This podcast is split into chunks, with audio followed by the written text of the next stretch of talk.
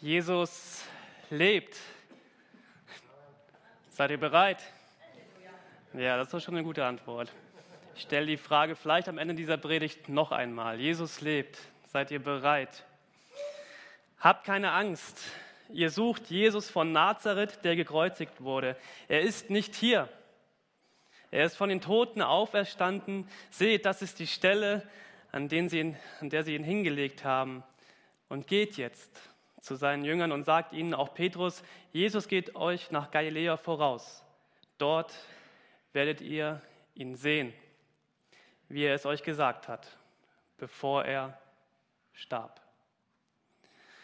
Neben all diesen Geschichten von Grünen Donnerstag und Karfreitag und Kar-Samstag,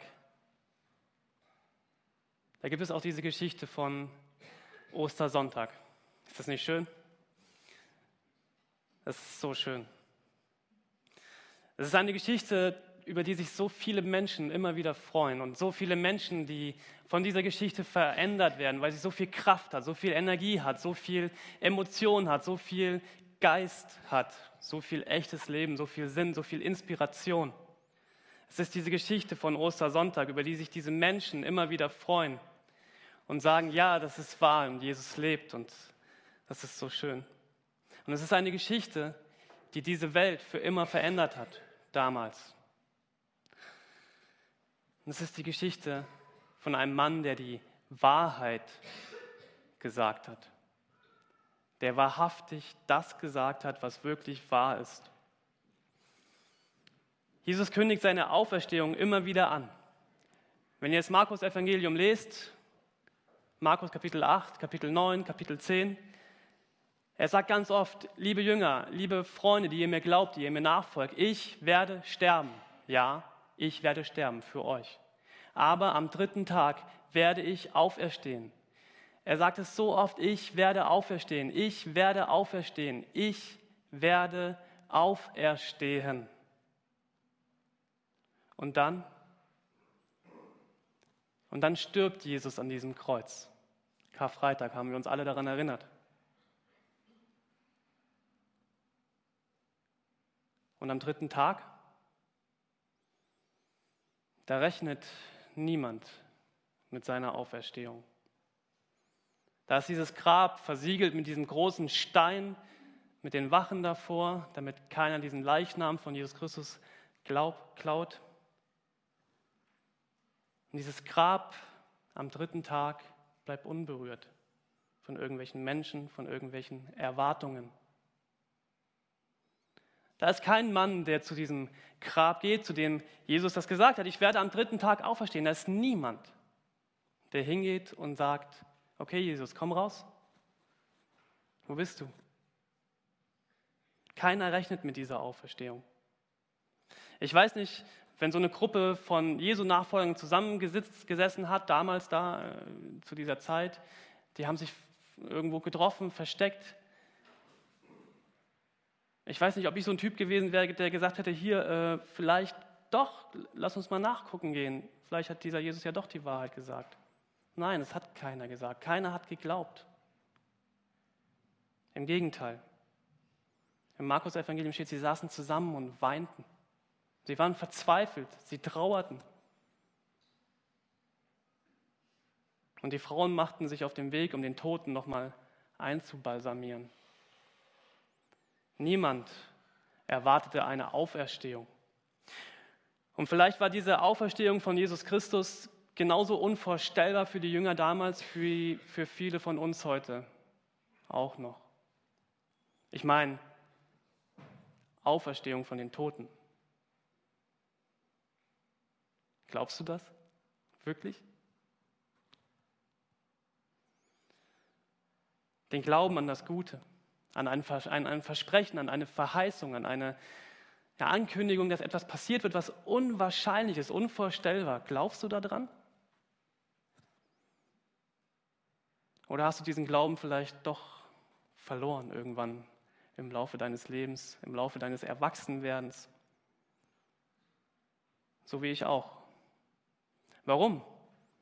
Ja, weil es so unwahrscheinlich ist. Weil es so unvorstellbar ist, weil es so viele Enttäuschungen im Leben gibt und weil so viele Menschen enttäuschen, so viele Institutionen enttäuschen und weil all das da ist und all diese Zweifel und dieses Leben da ist, glaubte ich nicht mehr an ein Versprechen, was wahr sein könnte. Und ein wenig kann man vielleicht diese Jünger von damals verstehen. Ich meine, diese Geschichte, wenn man das mal liest im Neuen Testament, diese Geschichte mit Jesus ist schon unwahrscheinlich genug. Da kam ein Mann als König auf diese Welt in dieser Krippe im Stall, der behauptete, ich bin der Messias, ich möchte diese Welt retten. Und er behauptet darüber hinaus noch, er ist der Sohn Gottes. Und dann tat er diese ganzen Wunder, die eigentlich bewiesen, dass es tatsächlich war. Und dann sagte er solche Dinge wie, er wollte die Strafe für die Sünden der Menschheit zahlen, sich opfern, sich hingeben, freiwillig. Er wollte sich opfern und er wollte diese Strafe zahlen mit seinem Leben. Und die Jünger damals, die dieser Lehre von Jesus zuhörten, die wussten, das war eine unendliche Strafe, die dieser Jesus da voll und ganz bezahlen wollte, für immer. Und dann starb dieser Jesus, diese Hoffnung, diese Zuversicht, diese Kraft, diese Freude. Einfach gestorben. Und dann sitzt man da und ist verzweifelt, weil die Welt ist zusammengebrochen. All dieses, was man sich irgendwie die letzten drei Jahre aufgebaut hatte, diese Hoffnung, diese Zuversicht, wurde auf einmal genommen, auf einen Schlag. Und ich bin verzweifelt und weine. Und dann kamen diese Frauen damals zurück von diesem leeren Grab. Völlig verängstigt, völlig erschrocken. Sie mussten etwas Unglaubliches gesehen haben. Und dann erzählten sie, ey, dieser Jesus ist tatsächlich von den Toten auferstanden. Wenn das wahr wäre, wenn das wirklich wahr wäre, dann würde es stimmen, was Jesus immer gesagt hatte. Aber sie zweifelten. Sie glaubten den Frauen nicht. Und Jesus musste ihnen erstmal mehrmals begegnen, immer wieder. Manche mussten ihn sogar anfassen, damit er glaubte.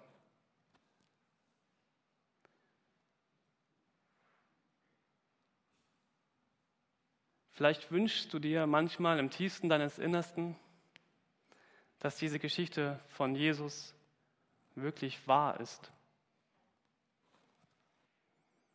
Ich meine, wenn es stimmt, dass Jesus wirklich auferstanden ist, wenn es stimmt, dass Jesus auf diese Erde kam, um am Kreuz für uns zu sterben, um die Sünde und den Tod zu besiegen, dann bedeutet das für den Menschen, dass es Hoffnung gibt. Trotz dem ganzen Schlimmen in dieser Welt und in meinem Leben. Und Jesus drückt es selbst mal so aus, ich bin die Auferstehung und das Leben. Wer an mich glaubt, der wird leben, auch wenn er stirbt. Und wer da lebt und glaubt an mich, der wird nimmermehr sterben.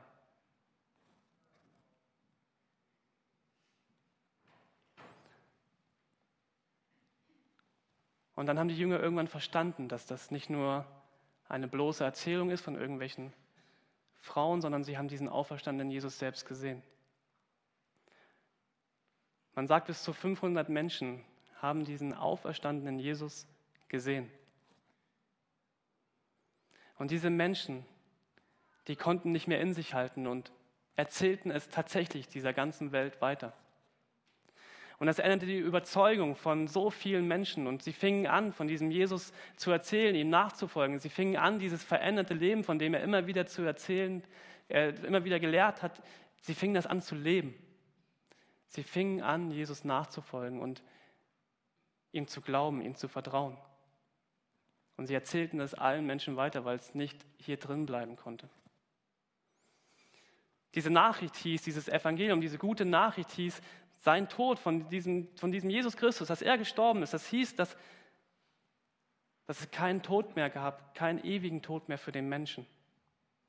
Und diese wahrhaftige Auferstehung von Jesus Christus, die hieß, der Mensch wird auferstehen. Und diese frohe Nachricht, diese Gewissheit, dass es wahr ist, das erzählen und glauben Menschen heute noch. Und ich habe in den letzten Tagen mal einige gefragt, so beschreib mal Ostern, dieses Ostererlebnis, das, was du glaubst, was Ostern mit dir passiert oder was an Ostern passiert ist, mit einem Wort. Ein einziges Wort. Vier davon. Befreiend. Durchatmen. Hoffnung. Kraft.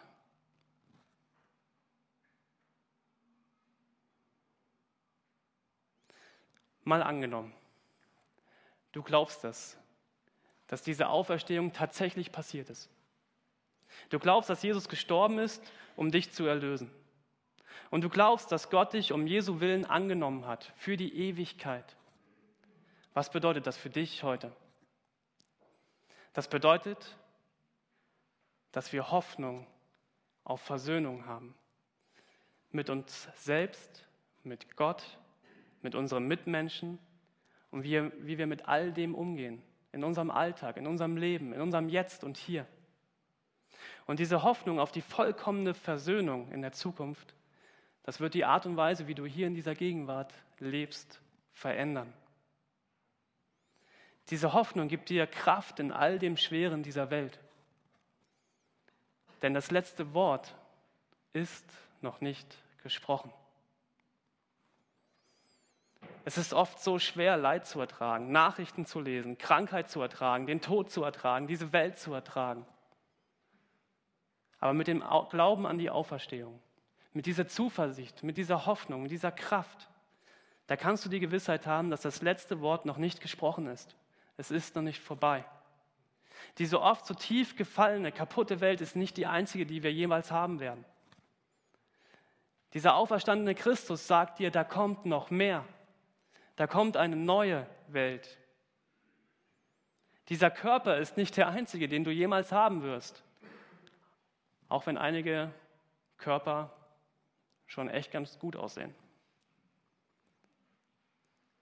Aber das ist nicht alles. Der auferstandene Jesus Christus sagt dir, da kommt noch mehr.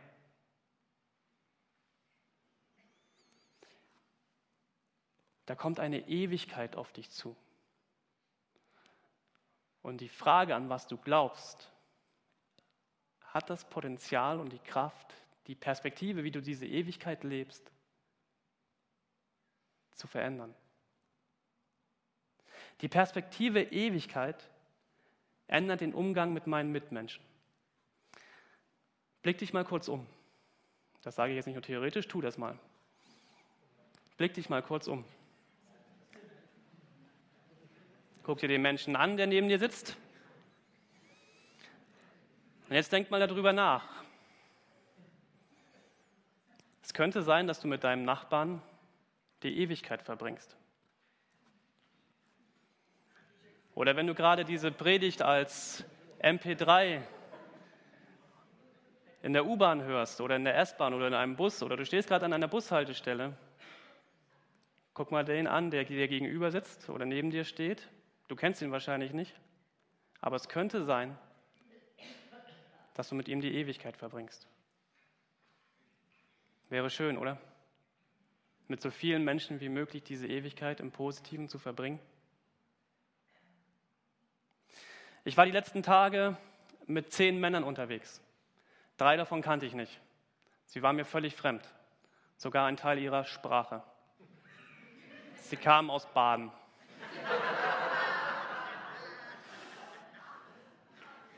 Wir haben viel zusammen erlebt, aber in dem Moment, als wir an Karfreitag zusammen das Abendmahl feierten und an unseren Herrn Jesus Christus dachten und ihn anbeteten, da wusste ich, ich werde auch mit diesen fremden Männern die Ewigkeit verbringen.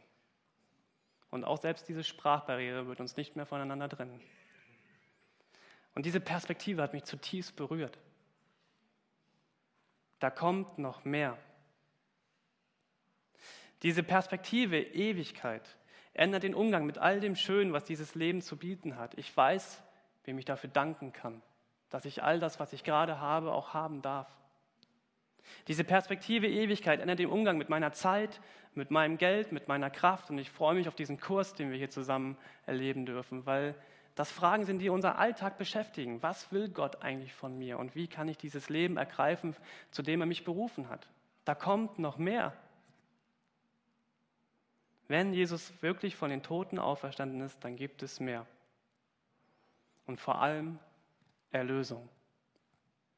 Ich weiß nicht, wie dein Alltagsleben gerade aussieht. Das, was Gott durch Jesus in uns erleben will, äh, erlösen will, ist dieses ganz normale Alltagsleben. Es gibt nichts Besseres, nichts Realeres, nichts, was dich mehr prägt als dein ganz normaler Alltag. Und ständig vergeht er und zerbricht er. Kennst du das? Der normale Alltag, das ist Essen und Trinken, Arbeit und Entspannung, Herausforderungen und Krisen, Leid und Freude, Umarmung von Freunden und Familie, die Schönheit der Natur. Und Gott liebt uns so sehr und hat uns so sehr geliebt, dass er seinen einzigen Sohn hergab, damit wir und der Rest dieser ganz normalen Welt, jeder von uns, erlöst und gerettet werden kann, wenn ich das glaube mit dieser Auferstehung. Und vollkommen werden ist eine Perspektive, die ich echt schön finde. Und das ist die Zukunft, die Gott für uns bereithält. Und das kann im Jetzt und hier anfangen. Ich muss nur glauben. Immer wieder. Und es ist so wichtig, dass wir uns dieser Geschichte immer wieder neu aussetzen. Dass wir uns immer wieder damit beschäftigen, was wollte dieser Jesus mit seiner Auferstehung eigentlich wirklich bezwecken? Stimmt es? Ist das wahr? Glaube ich das? Beschäftige dich mit diesem Jesus jeden Tag. Jede Woche, jeden Monat. Kraft, Freude, Zuversicht, Hoffnung. Es gibt diese Momente im Leben, wo man das mit einer ganz tiefen Zufriedenheit spüren kann und sagen kann, Jesus, du, du bist der Allerbeste. Und ich danke dir, dass ich durch dich diese Perspektive haben kann. Dass ich nicht in meinem Leben immer wieder verzweifeln muss und suchen muss und ich weiß, auf wen ich gucken kann. Und ich weiß, wo meine Hoffnung, meine Kraft, meine Freude und meine Zuversicht herkommt. Jesus, du bist der Allerbeste. Mir wurde vor zwei Jahren mal eine Frage gestellt. Und vor ein paar Wochen wurde mir die Erinnerung ins Gedächtnis gerufen. Und es ist eine Frage, die mich zutiefst bewegt hat. Und deswegen möchte ich sie auch ganz persönlich mit euch teilen.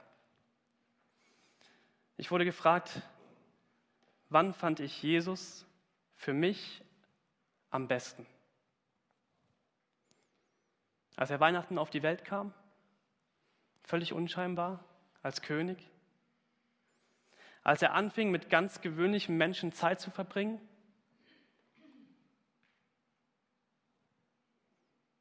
als er diese religiösen Fanatiker von damals in die Schranken wies und sich auf die Seite der Schwachen stellte und sagte, es zählt nur die Liebe zu Gott und nur die Liebe zu deinem Nächsten und die Liebe zu dir selbst. Das ist das Wichtigste. Als er Wunder tat, Kranke heilte. Wann war Jesus am besten für mich?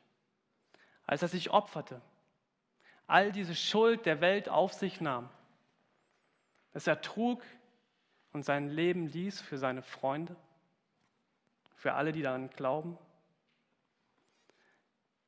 Als er am dritten Tag auferstand von den Toten, um den Tod zu besiegen und uns die Tür zu öffnen für diese Ewigkeit. Wann war Jesus am besten für mich?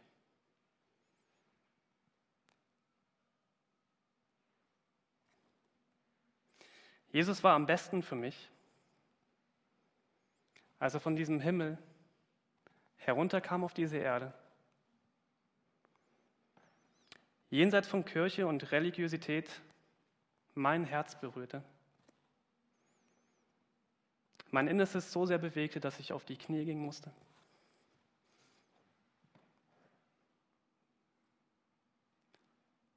Und ich zutiefst erfahren durfte, Er hat das alles auch für mich gemacht. Er starb auch für mich an diesem Kreuz, wegen dem, was ich alles in diesem Leben schon vermasselt habe und noch vermasseln werde. Jesus war am besten für mich, als er mir die Hand auf die Schulter legte und zu mir sagte, ich will dein Freund sein. Ich will mit dir die Ewigkeit verbringen. Ich will dir ein neues Leben ermöglichen. Glaub an mich und kehr um zu mir. Das war der beste Moment mit Jesus in meinem Leben. Und von diesem Moment an lebte ich ein neues Leben mit der Perspektive Ewigkeit. Jesus lebt. Möge die Kraft der Auferstehung dein Leben genauso berühren, dich befreien, dich durchatmen lassen in deinem Alltag. Möge diese Kraft uns die Augen öffnen, dass es noch mehr gibt als das, was wir sehen. Und möge dies ein Tag sein, an dem wir das Leben feiern. Das Leben, das uns dieser Jesus Christus durch seinen Tod und seine Auferstehung ermöglicht. Frei von Schuld, frei von Sünde, weil er uns die Chance zur Vergebung gegeben hat. Nimm sie an. Lass dich berühren von diesem Jesus Christus. Jesus lebt. Seid ihr bereit? Amen.